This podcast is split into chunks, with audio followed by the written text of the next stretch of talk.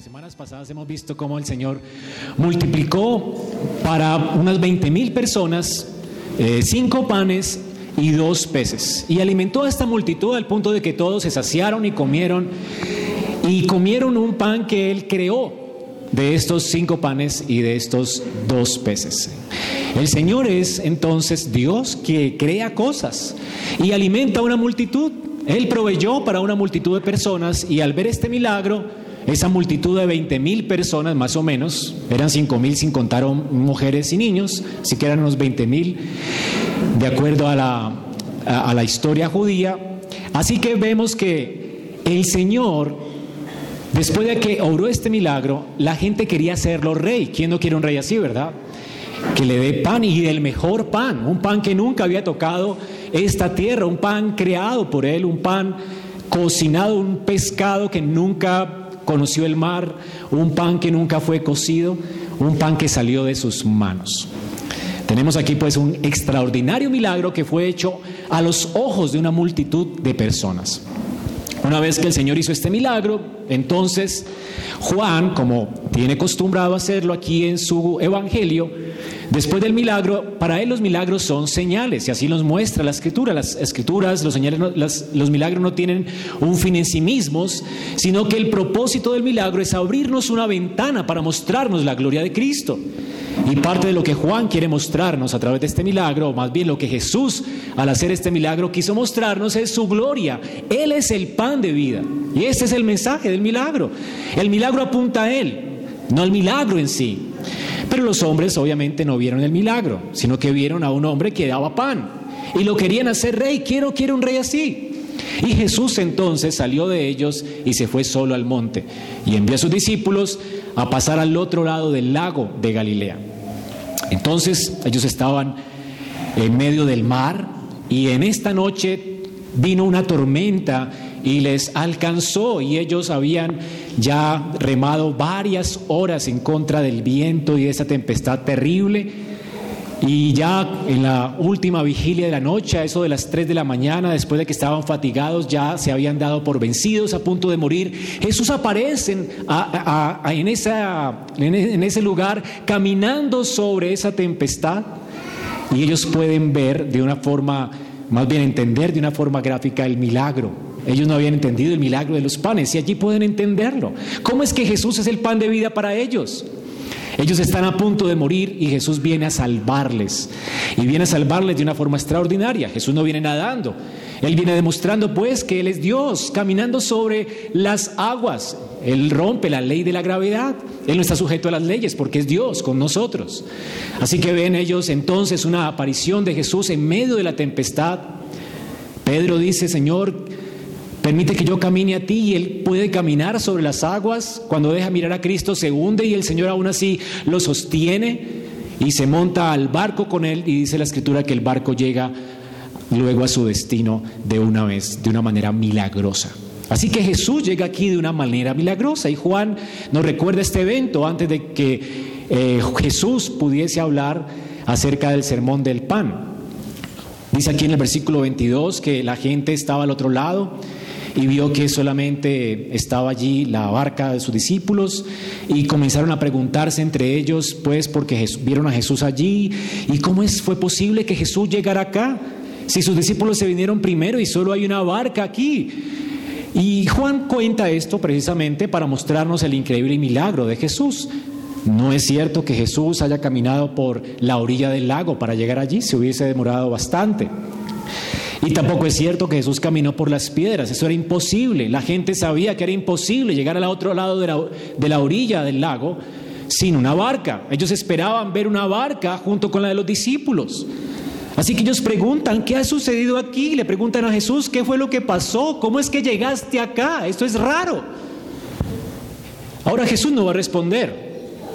Todos hubiéramos querido, ¿verdad?, ver la cara de ellos cuando Jesús les dijera, bueno, vine caminando sobre el agua. Sin embargo, no es lo que Jesús quería mostrarle a ellos. Jesús entonces comienza su discurso.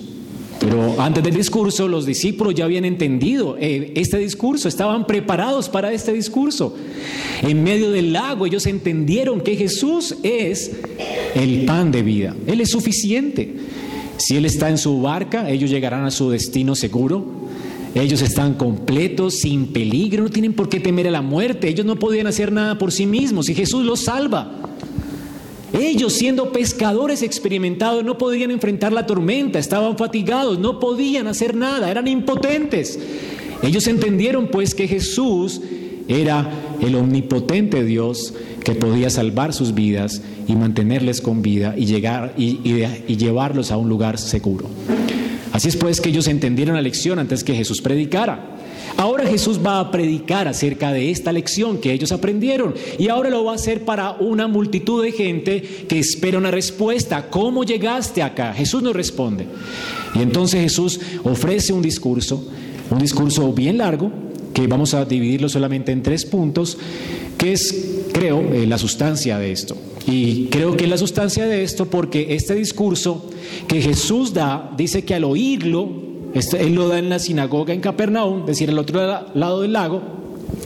Dice que al oírlo, versículo 60, muchos discípulos dijeron, dura es esta palabra, ¿quién la puede oír? ¿Y qué significa esto? Que no solamente una palabra dura, difícil de entender, sino que ellos rechazaron estas cosas que Jesús dijo. No solamente no, era difícil de entender, pero no querían aceptarlas, era dura de aceptar. De hecho, las tomaron como una ofensa para ellos.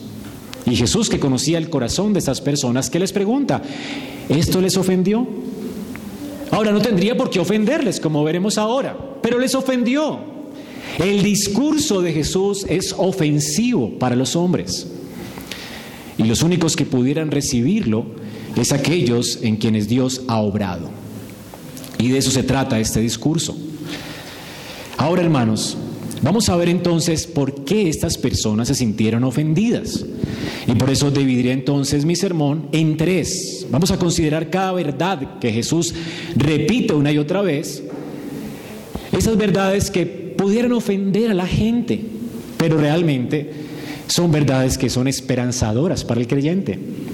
Ofenden a la gente, pero son esperanzadoras para el creyente en quien Dios ha obrado redención, regeneración, salvación y vida eterna. Porque el Señor aquí se muestra en este sermón como glorioso, como el Dios que suple todas nuestras necesidades, como el Dios que es omnipotente y como el Dios que es todo suficiente. ¿Quién no se alegra con esto? Es una verdad que nos humilla, es una verdad que nos alimenta, es una verdad que nos llena de esperanza, es una verdad que debería llenarnos de gozo, de satisfacción completa. Es lo que Jesús espera con este sermón. Sin embargo, no es así. Y a, la gente le ofende estas cosas. Y precisamente le ofende porque en su lado negativo, estas verdades hablan acerca de que el hombre es necesitado, es impotente y es dependiente. Por un lado, entonces, estas verdades nos hablan de un Dios, ¿verdad? Que suple todas nuestras necesidades, que es omnipotente y que es todo suficiente. Pero por el otro lado, ellos se sienten ofendidos porque esto implica que ellos son necesitados, impotentes y dependientes. Esos son pues los tres puntos de nuestro sermón en esta mañana. Fue lo que ofendió a la gente. El hombre es necesitado, impotente y dependiente. Esto ofende a las personas. Sin embargo, para los creyentes lo que entendieron no es, no es esto, sí, fue esto, pero ellos están agradecidos, porque a la luz de la necesidad de ellos, Dios es el que suple sus necesidades, Dios es omnipotente y todo suficiente. ¿Ven el contraste? Ahora, hermanos, vamos a ver en primer lugar cómo es que el hombre es un necesitado y Dios es el que suple todas sus necesidades. Dice la palabra de Dios en el versículo 26 y 27 que Jesús nos responde pues la pregunta de la multitud, ¿cómo llegaste acá? El dato lo ofrece Juan como un dato para que entendamos que Jesús realmente caminó sobre las aguas. Él llegó allí caminando sobre las aguas. Era imposible llegar allí de otra forma. ¿Ok? Así que Juan quiere enfatizar el milagro. Pero no era el propósito de Jesús contestar la pregunta. Jesús no quiere aparecer como el gran milagrero.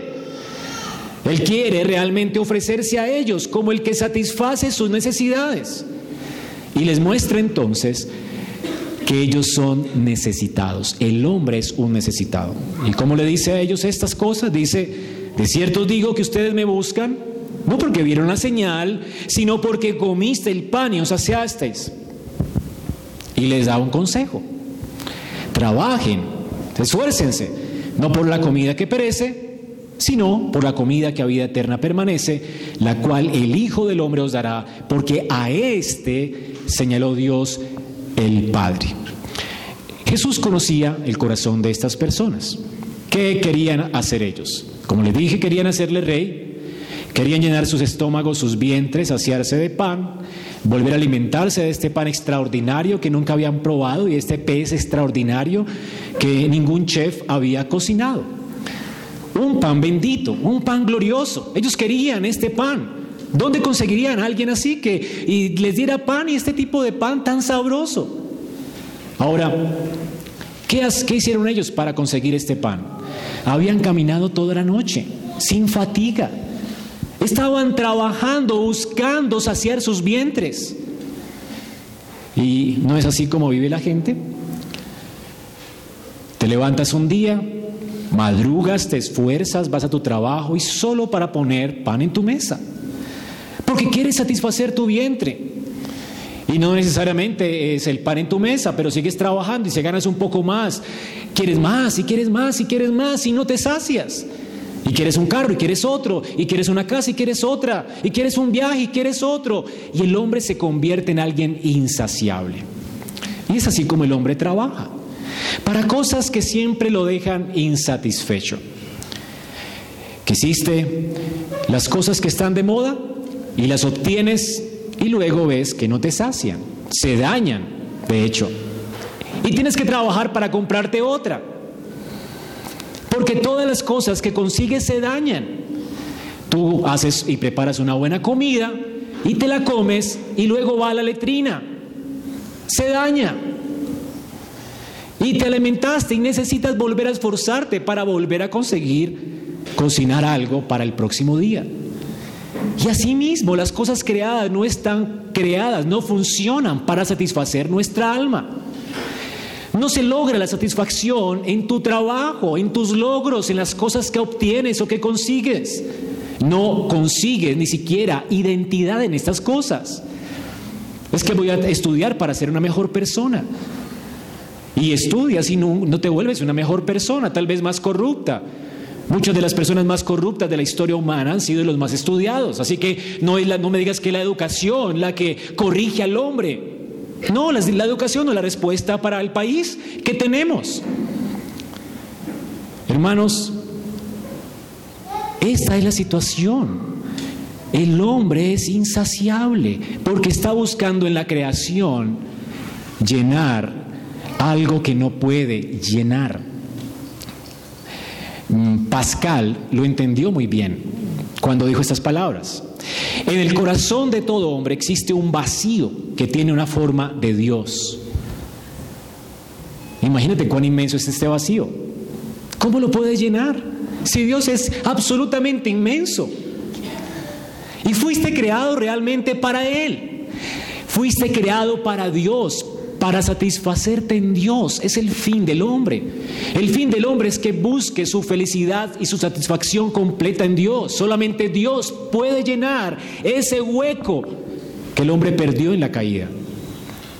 Con la caída el hombre espera encontrar en la creación lo que solamente puede encontrar en Dios. Y Pascal dice, ese vacío que tiene el hombre no lo puede llenar ninguna cosa creada. El hombre su alma solo puede ser satisfecha únicamente por Dios. Y solamente Dios es conocido mediante Cristo. Y termino la cita. Por eso es que, ¿qué aconseja Jesús? Dice, no trabajen por estas cosas. Ahora, ¿qué está diciendo? Porque podría salir aquí algún vago diciendo, bueno, voy a leer todos los días mi Biblia y voy a orar todos los días y, y voy a dedicarme a la iglesia y no voy a trabajar más. Bueno, no es lo que Jesús está diciendo. Jesús no está aconsejando dejar de trabajar. Y eso es importante porque la Biblia se interpreta con la Biblia y en otros y la Biblia nunca se contradice a sí misma. Y Efesios 4:28 dice que tenemos que trabajar. El que robe no robe más, sino que trabaje haciendo con sus manos lo que es bueno. Y cuando Pablo aconseja a los tesalonicenses, una iglesia que seguramente entendió mal a Jesús en este texto, y, se y comenzaron a buscar las cosas de arriba, y dejaron de buscar las cosas de abajo, y dejaron de llevar pan a su casa, y había muchos ociosos en la iglesia, orando todo el día, ayunando todo el día, leyendo la Biblia todo el día. Y Pablo les dice a la iglesia, no ayuden a estas personas vagas, el que, el que no trabaje, que no coma, sino que provea. A dice que el que no provee para los suyos es peor que un incrédulo y ha negado la fe. Es decir, hermanos, a menos que el Señor nos llame al ministerio, el Señor nunca llama al ministerio a vagos, sino gente que trabaja. A menos que el Señor lo llame a alguien en el ministerio, las personas deben trabajar y el ministerio es un trabajo más difícil todavía, que si no tienes la disciplina para hacerlo, pues no vas a poder realmente ofrecer al, Señor un servicio grato a Él. Hermanos, la vida, la, la vida se... Es decir, el Señor nos puso en este mundo no para satisfacernos con las cosas que hacemos, sino en Él pero eso no quiere decir que no trabajemos. De hecho, una de las cosas que Dios dijo en Génesis fue que el hombre se ganará el pan, ¿cómo? Trabajando. Tú tienes que trabajar. Hasta los pastores tenemos que trabajar. Dice que el obrero es digno de su salario. Y para que un obrero, ¿verdad?, sea digno de su salario, tiene que trabajar primero. Así que un pastor tiene que tener ovejas que lo puedan sustentar y apacentarlas y aconsejarlas y guiarlas y alimentarlas. Eso es un trabajo. Y es así como es obrero, el obrero es digno de su salario. Está mal que un pastor se ponga a pedir plata para ser pastor de nadie. Hay personas que son pastores de nadie y viven de esa forma. Predicadores internacionales que no son pastores, no tienen una grey. Así que, hermanos, esto es realmente terrible. El trabajo del, del ministerio también es un trabajo. Así que el que no trabaje, que no coma. Jesús no está aconsejando pues aquí dejar de trabajar. ¿Cuál es el punto? Cualquier trabajo no sacia, ni siquiera el ser pastor. El ser pastor no es el fin último de la vida. El trabajar en lo que trabajas no es el fin último de la vida. Si tú vives para eso te vas a frustrar, porque vas a tratar de conseguir tu afirmación en lo que haces en el jefe que te diga qué buena persona eres, qué bien lo hiciste. Y si no lo haces, vas a trabajar huraño, ofendido, con mala gana, con mala disposición, porque que piensas que el trabajo es lo que te va a agregar valor a ti. Lo que me da valor a mí no es el ministerio. Lo que me da valor a mí no es las cosas que hago. Hermanos, el valor lo tengo porque porque Dios es nuestro Dios, porque nos creó a su imagen y porque tenemos a Cristo. Él es el que sacia nuestra vida. Cuando tenemos una perspectiva más grande de lo que hacemos, cuando sabemos que lo que hacemos tiene una repercusión eterna, que fuimos creados con eternidad y que Cristo nos lavó, nos limpió para que pudiéramos gozar de esa eternidad, entonces el trabajo que hacemos aquí no es en vano. Porque todo trabajo que tú hagas, seas trapear tu casa, lavar la losa, cocinar para tu marido, enseñarle a tus hijos, seas hacer una buena obra afuera, trabajando como un buen ingeniero, haciendo cosas que para que provean para las necesidades de otros, ninguna de esas cosas que haces no, no, ¿verdad? El Señor la recompensará, no vendrá sin recompensa. Hasta darle un vaso de agua a alguien, hasta ser mesero en un buen restaurante y servir un buen vaso de agua y un buen jugo. Hasta eso el Señor te dará la recompensa. Así que alguien que piensa en las cosas del cielo, alguien que tiene su mirada puesta en la eternidad y en Cristo, que sabe que de Él viene la recompensa, que de, de Él viene su felicidad, que es a Él a quien tiene que agradar, es alguien que no sufre trabajando. Si alguien se esfuerza, pues, en buscar en Cristo su identidad, de Cristo su afirmación, en vivir para la gloria de Cristo, es alguien que va a disfrutar su trabajo. Y aunque el jefe no pague bien, y aunque no lo alaben, él sabe que el Señor lo está viendo. Él trabaja para la gloria de su Señor. Hermano, la esperanza de Colombia es gente que viva así, con su mirada puesta en el cielo la esperanza de Colombia no es un hombre, la esperanza de Colombia es Cristo, quien transforma el corazón para que vivamos para su gloria. Y es cuando cada ciudadano afectado por Cristo vive para la gloria de Dios y hace un excelente trabajo para la gloria de Dios y está contento trabajando para la gloria de Dios, es que podemos ver una nación transformada. Fue esto lo que vieron los reformadores.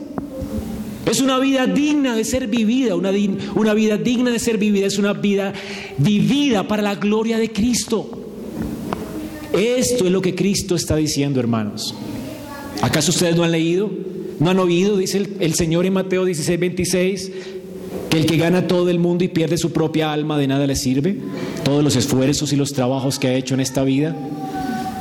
Hermanos, si tú no vives para la gloria de Dios, queriendo realmente buscar a Cristo, satisfacerte en Él, agradarlo a Él, vivir para Él, ¿de qué sirve tu vida?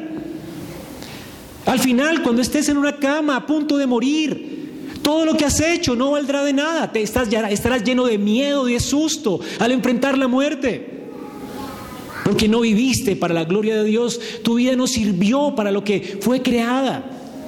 Y sabrás que te enfrentarás a un juez que pedirá cuentas de ti. ¿No querrás morir gozoso y tranquilo sabiendo que has vivido para la gloria de tu Señor? Bueno, el punto es cómo se hace esto. ¿Cómo se hace esto?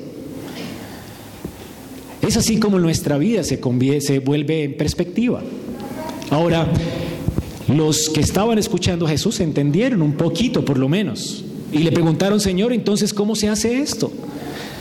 Ahora listo, vamos a trabajar para Dios, a vivir para Dios, a hacer las obras de Dios. Bueno, ¿qué es lo que tenemos que hacer ahora para hacer las obras de Dios? Es la pregunta, ¿verdad? ¿Cómo vamos a empezar a hacer las obras de Dios? Y la respuesta de, Cristo es, la necesidad tuya no es hacer las obras de Dios. La necesidad tuya soy yo. Es por mí que puedes hacer las obras de Dios. Y esta es la respuesta de Jesús. Tú no puedes vivir para la gloria de Dios sin Cristo. Él es el pan que descendió del cielo para darte salvación, para sostener tu alma, para proveerte palabras de vida eterna que transforman tu vida de manera que vivas para la gloria de Dios. De forma que es Cristo, tu gran necesidad. Y noten esto, hermanos, tu necesidad no es salir de aquí y comenzar a hacer cosas para la gloria de Dios. Tu necesidad es, salir de aquí convencido de que separado de Cristo nada puedes hacer. Tú lo necesitas desesperadamente a Él. Y luego tu trabajo no es salir de aquí para hacer las obras de Dios. Tu trabajo es salir de aquí creyendo en Cristo. Esto es lo que Él dice. Esta es la obra de Dios, que creáis en el que Él ha enviado. ¿Cuál es la obra de Dios? Que creáis. Es creyendo, como nuestras vidas son transformadas, es creyendo que, que nuestras vidas pueden ser, seguir siendo edificadas para poder vivir para la gloria de Dios. Es creyendo. ¿Y qué es creer? Es apoyarte en Cristo es aferrarse a sus promesas, es creer en sus demandas, es servirlo a Él, es obedecerle a Él, apoyado en Él, es confiar completamente en Él, es creer en que es el Hijo quien trabajó por nosotros, es el Hijo quien agradó completamente a Dios en su vida perfecta, es el Hijo quien murió en una cruz por nuestros pecados para justificarnos. Es el Hijo quien trabaja y es el Padre quien trabaja. Es el Padre quien ofrece al Hijo para llenar nuestros corazones. Así que hermanos, esto, esta es la cosa que Jesús está diciendo. Jesús se describe aquí pues como el enviado de Dios para suplir ese pan de vida. Por aquí hay dos acenticos adelante para que puedan sentarse.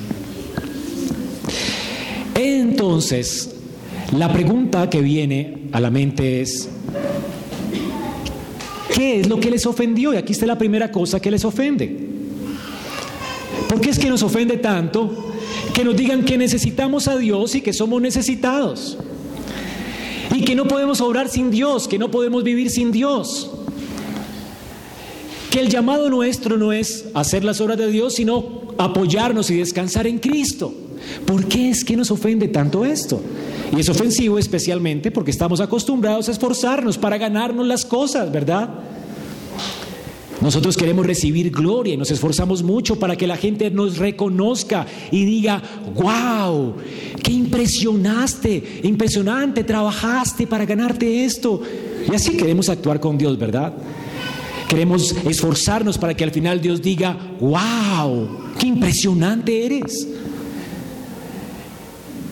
A lo mejor hasta Dios se arrodilla y diga, wow, increíble, eres increíble.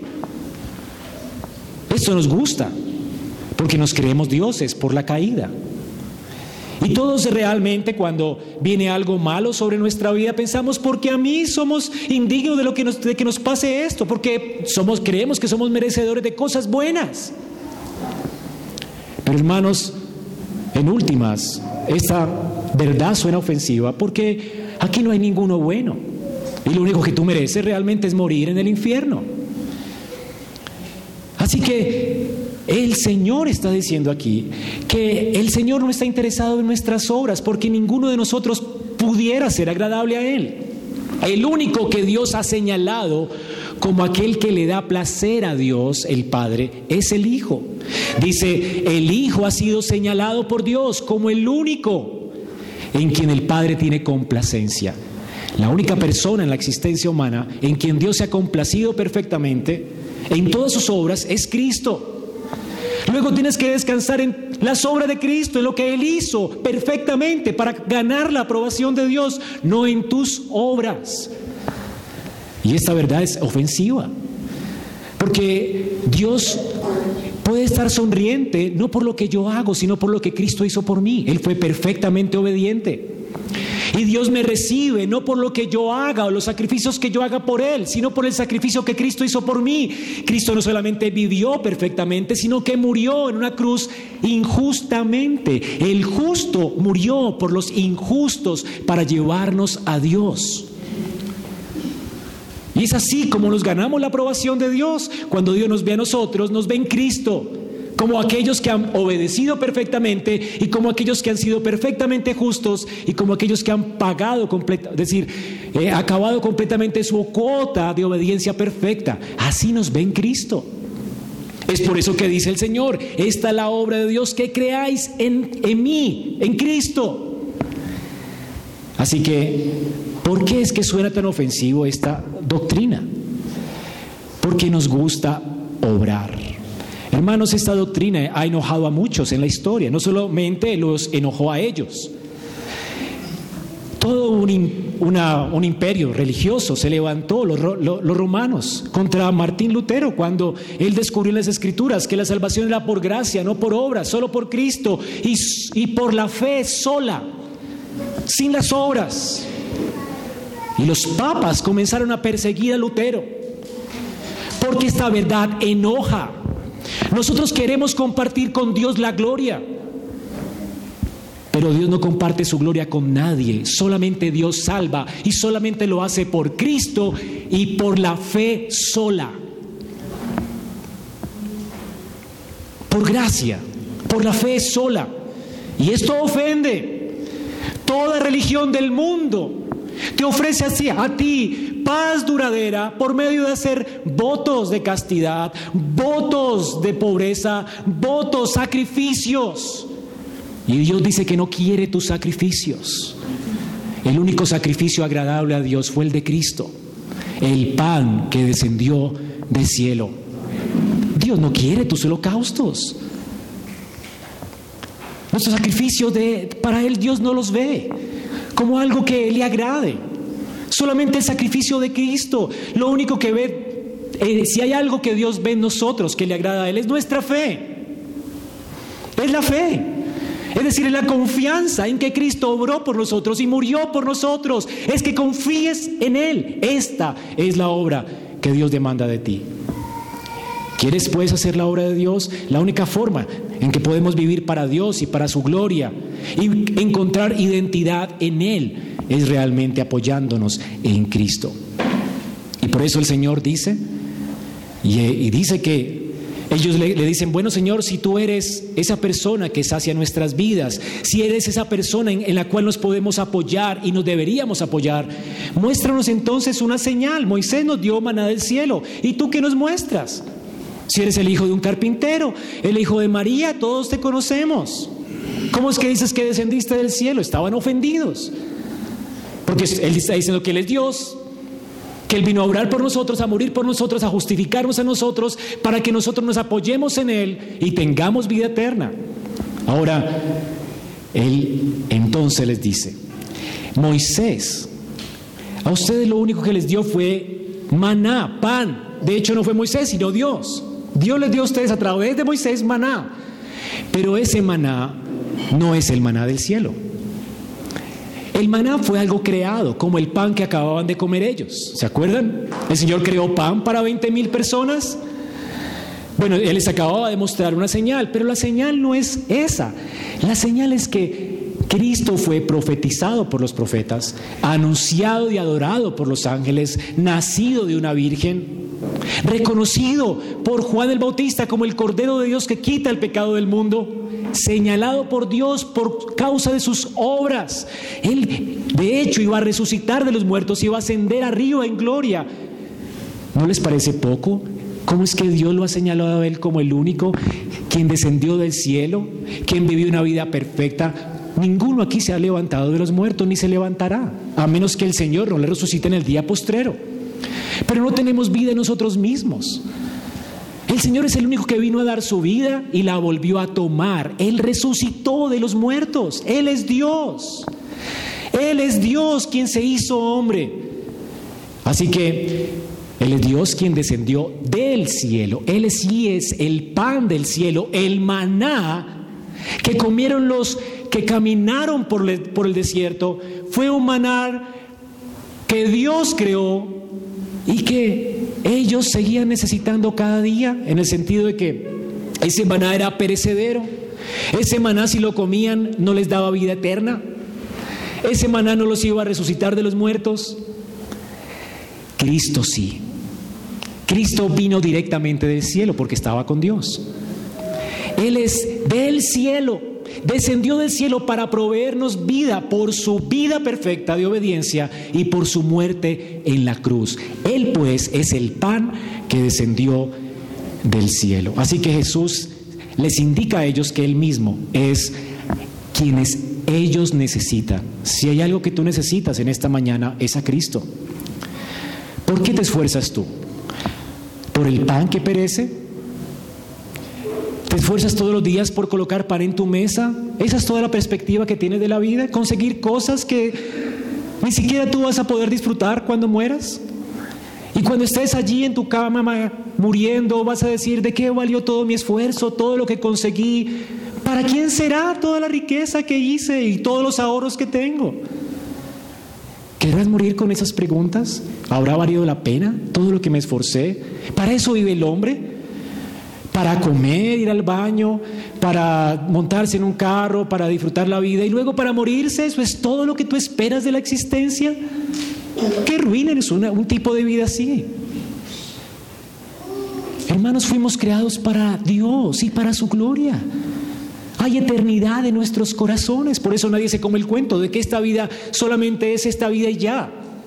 Ni siquiera el que canta, que vive esta vida, mira que se va y no va a regresar más.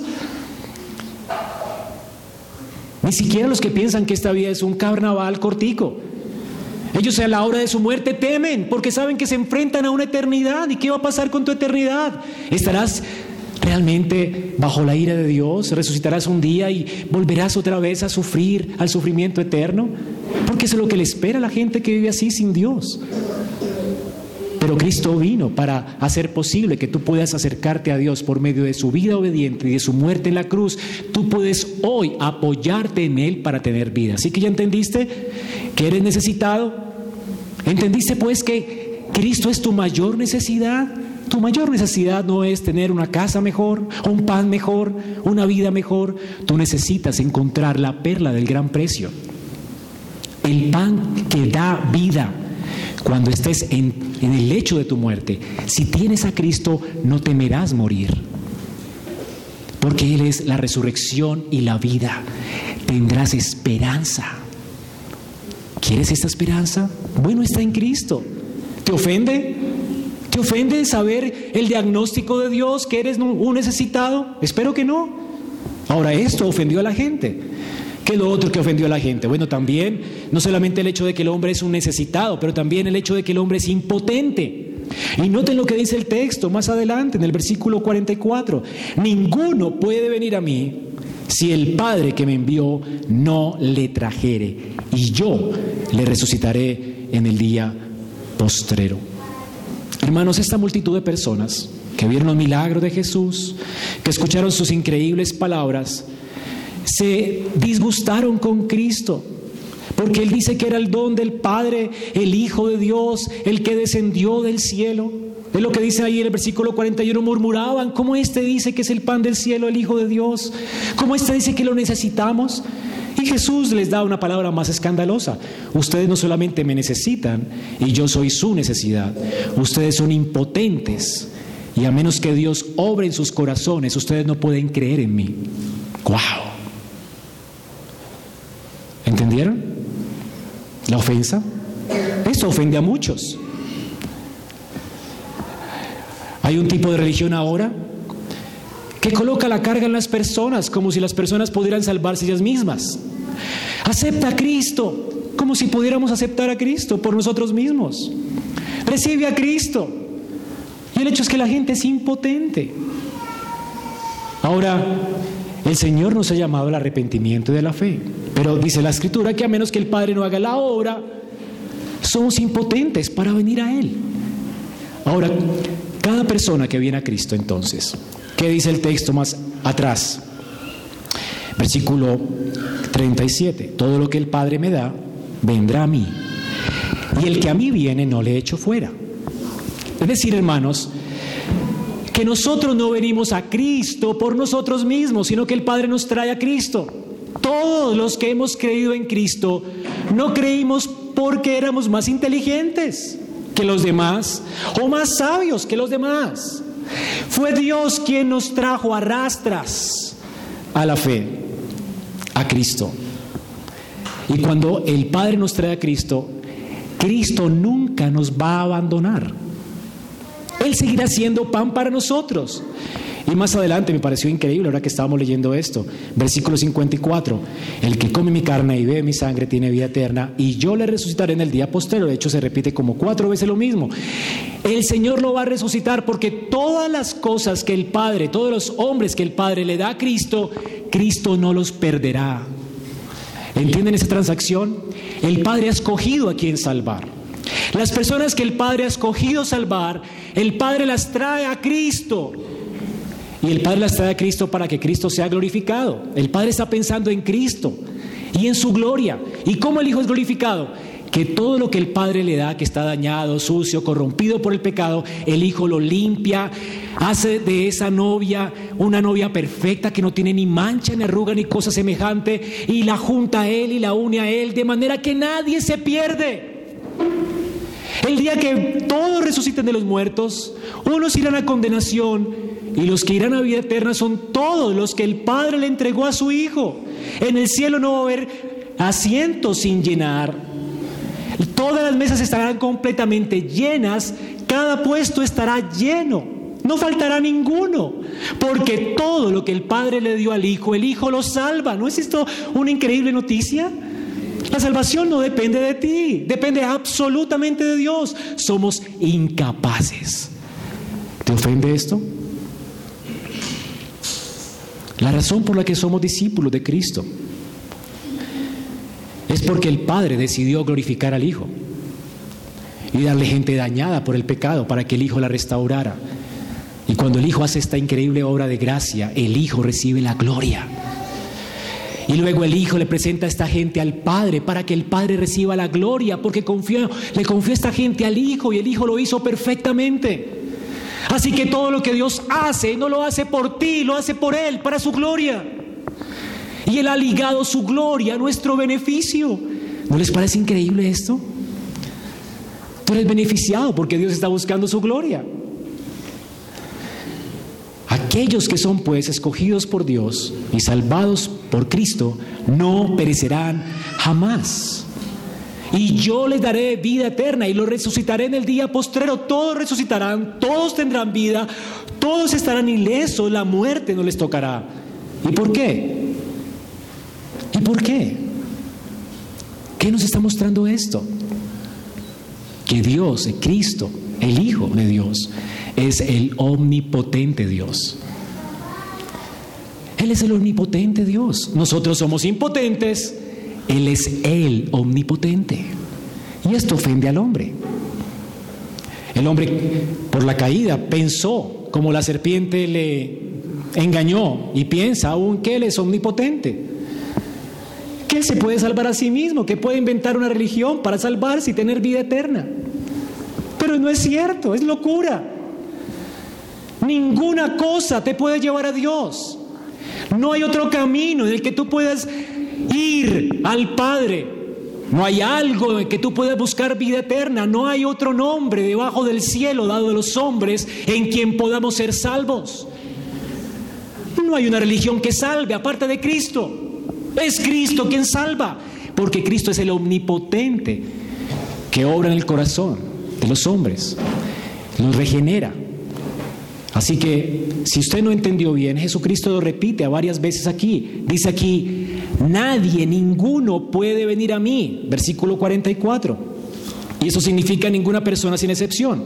Nadie se salva, todos somos incapaces, impotentes. Y de la palabra dice, ninguno puede. Esa palabra poder, ¿qué quiere decir? Capacidad, ninguno tiene la capacidad. Es decir, todos los hombres nacidos de Adán son incapaces, impotentes de venir a mí, para alimentarse de mí y tener vida. Ningún hombre tiene hambre de Dios. Ningún hombre tiene hambre de Cristo. A menos, a menos. Y ese es el sino del texto. Es el positivo del texto. Y el positivo no descansa en algo que el hombre hace, sino en algo que Dios hace. ¿Qué hace Dios? Lo arrastra y es desafortunado porque creo que esta, esta doctrina ha ofendido a tanta gente que hasta los traductores de nuestra Biblia lo traducen diferente. La traducción aquí dice, ninguno puede venir a mí si el Padre que me envió no le trajere. Suena muy suavecito, ¿verdad? Pero la palabra no es traerlo, la palabra es arrastrarlo. Bueno, eh, los traductores no fueron tan hábiles para Entender que esa palabra se usa otra vez en la Biblia, en el Nuevo Testamento en griego, en Hechos 21:30. Y aquí la palabra de Dios dice, se alborotó la ciudad y llegó el pueblo corriendo de todas partes, apoderándose de Pablo y lo arrastraron por la fuerza del templo. Y al instante cerraron las puertas. Pablo fue obligado a ir con ellos. Pablo no fue persuadido para ir con ellos. Así que Dios no persuade, no es la apologética lo que gana personas para Cristo, no es la defensa de la fe. Aunque le digas a la gente y defiendas con teorías que los extraterrestres no existen, que el Big Bang no existe, que Dios creó todas las cosas en siete días y lo demuestra científicamente, eso no sirve para salvar a nadie. No es por la persuasión que Dios salva, es por su poder omnipotente que obra por el Evangelio que Dios salva. ¿Y quieres saber qué es por el Evangelio? Mira lo que sigue diciendo ya el versículo 45. Escrito está en los profetas y serán todos enseñados por Dios. Así que todo aquel que oyó al Padre y aprendió de él, viene a mí. ¿Y qué es lo que el Padre enseña por sus profetas? Acerca del Evangelio y de Cristo. Es por oír el Evangelio. Así como la palabra de Dios creó en seis días los cielos y la tierra, así por la palabra de Dios el corazón de los hombres es arrastrado a Cristo. ¿Y cómo es arrastrado? ¿Cómo es obligado? La persona no quiere, Dios por el poder omnipotente de su palabra y de su evangelio obra cambia el corazón de piedra, coloca un corazón de carne para que haya hambre por Cristo. Él cambia la voluntad por el poder omnipotente de su palabra para que le deseemos. ¿No dice la Biblia que Él es el que pone en nosotros el querer como el hacer por su buena voluntad? Así que no estás aquí porque quisiste. Es por Dios quien obró el querer en ti. Si vienes a Cristo no es porque quieras, nadie quiere buscar a Dios. Todos se apartan, todos van tras las riquezas, todos van tras la locura de este mundo, todos colocan su esperanza en sus diplomas, en sus profesiones. Nadie quiere satisfacerse en Dios. La gente está envanecida en sí mismo. Es impotente para venir a Dios y su impotencia no es sino moral, porque odian a Dios y prefieren inventarse un Dios a su imaginación. Una virgen que los bendice, una penca de sábila que les da buena suerte, algo que no sea Dios. Pero el hombre por naturaleza es idólatra, inventa religiones. ¿Por qué creen que existen tantas? Porque el hombre odia a Dios. La religión no es solamente sino el odio manifestado del hombre hacia Dios. Esto es toda religión apartada de Cristo y de su verdad. Solo en Cristo hay vida y solamente Él tiene el poder omnipotente por el Evangelio para darte a ti el deseo de quererle a Él. Así que si quieres el pan de vida, tienes que clamar a Cristo para que te dé vida y te dé hambre por Él. Para que puedas decir con el salmista, mi, hambre, mi, alma tiene sed de ti, del Dios vivo. ¿Por qué el salmista quería esto? No porque él quería, es porque Dios lo salvó por la predicación del Evangelio. Por tanto, no podemos atribuirnos mérito alguno por estar aquí. Si tú eres un creyente salvado por gracia y entiendes cuán necesitado eres y cuán impotente eres, y cuán grande es Dios y cuán omnipotente es Dios que te salvó, Tú tienes que vivir agradecido. Hermanos, lo único que podemos hacer cuando nos presentemos delante del tribunal de Dios y el Señor nos diga buen siervo y fiel y nos ponga coronas a causa de las cosas que hicimos para su gloria, solamente podríamos es arrojar esas coronas a sus pies y decirle fue por ti, Señor, porque tú abriste nuestro corazón. Porque aunque venimos a ti con una fe vacilante y nos hundimos en el mar como Pedro, aún así nos arcaste del mar y nos libraste de la muerte y nos llevaste a la vida eterna. Fue tu mano, Señor, fue tu mano, no a nosotros, no a nosotros. A tu nombre sea la gloria. Y en tercer lugar, el hombre es dependiente y Dios es todo suficiente. Versículo 48 dice, yo soy el pan de vida. El Señor vuelve a repetir lo mismo. Yo soy el pan de vida. Tú dependes de Dios. Cuando el Señor se compara con el pan, está hablando, está comparándose a Él mismo como la comida que usted necesita. Si usted deja de comer un día, le da mareíto. Dos días, no sé, 40 días, mueres de inanición. No sé cuánto se necesita para que un hombre muera sin comer y sin beber algo. No soy experto en la materia, pero estoy completamente seguro que si no comes, mueres. ¿Me entiendes? Si no tienes a Cristo, mueres. Esa es la idea. Yo soy el pan de vida. Si no me tienes a mí, muerte. Es decir, tu vida o tu muerte ya está asegurada con respecto a la relación que tú tienes con el Hijo de Dios. ¿Tienes a Cristo? Vida. Porque Él es el pan de vida. ¿No tienes a Cristo? Muerte. Él es el pan de vida. Ahora, ¿cuántas veces necesitas el pan tú? ¿Una vez y para siempre? Todos los días. Y cuando Cristo se compara con el pan de vida, está diciendo que Él es suficiente para nosotros diariamente.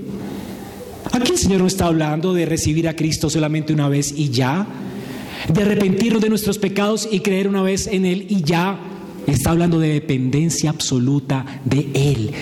Por eso la figura es comerlo a Él, tomarlo a Él. No está hablando de canibalismo, por supuesto. Está hablando de depender de Él. Ahora, esas cosas también han ofendido a muchos y muchos la han tergiversado. Los romanistas piensan que Jesús está hablando de comerlo a Él en la misa. Los anglicanos piensan y los católicos piensan que cuando van a la misa y, se celebra allí pasa algo mágico y el pan se convierte en la carne y el vino en la sangre. Aquí no está hablando el Señor de la misa. Ni siquiera de la cena del Señor. No es eso lo que está diciendo el Señor aquí. No es la mesa del Señor. No es. Es Él. Es comerlo a Él.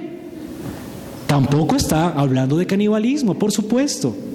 Está hablando de depender de Él cada día. Así como fuimos salvados por Él y dependimos de Él para nuestra salvación, somos santificados por Él y dependemos de Él para nuestra santificación. Hermano, tú un día hiciste una oración de fe y te arrepentiste de tus pecados y rogaste a Dios por tu salvación. Y Dios cambió tu corazón y viniste a Cristo y creíste en Él porque Dios hizo una obra gloriosa en ti. Y tal vez luches con tu santificación y digas, ¿cómo se hace esto? Yo quiero agradar a Dios, pero no puedo. ¿Sabes cómo se hace? En dependencia de Cristo y de su palabra. Así como que cuando te arrepentiste, escuchaste su palabra y la palabra te llevó al arrepentimiento, así mismo es escuchando todos los días esas bellas palabras de vida, que tu vida es sostenida y alimentada por Cristo. El Señor está hablando aquí de su doctrina de abrazar su doctrina, de creer a sus palabras. Las palabras que yo les he hablado son espíritu y son vida. No está hablando de canibalismo, no está hablando de la cena del Señor, no está hablando de la misa. Eso es trastornar sus palabras, está hablando de Él, de Él. De Él como nos es enseñado del Evangelio, de Él como nos es enseñado en la palabra. Tú dependes de Él. ¿Quieres realmente vivir para Él? Busca tu escritura, trabaja por buscar la Biblia todos los días. Por conectarte con Cristo, por entenderlo, por conocerlo, por abrazar sus promesas, por creer sus exhortaciones, por seguir su enseñanza, por obedecer sus órdenes. Eso es lo que Él está hablando aquí. Esto es comerlo a Él. Es alimentarte de Él, de sus promesas, de su evangelio, de la obra que Él hizo por ti. Separado de Él no puedes hacer nada. Quieres obrar. Hay muchas personas desnutridas tal vez. Imagínate si tú comieras cada ocho días. Estarías flaco, ¿verdad? Y esperando que en la iglesia te den el tinto y el pan, porque que solamente damos tinto a veces y pan. Imagínate viviendo con solo tinto cada ocho días. Viniendo aquí con inanición, con tu tintico cada, y te vas de aquí igual de desnutrido.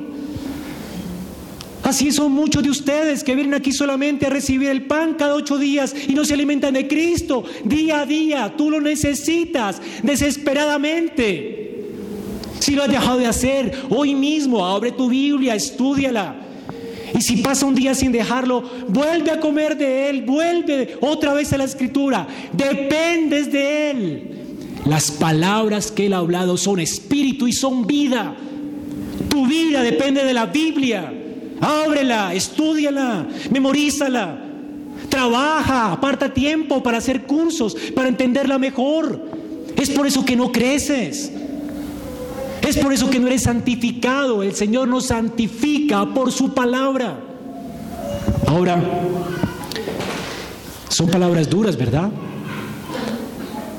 ¿Por qué son duras? No, no son duras, la verdad. Son esperanzadoras.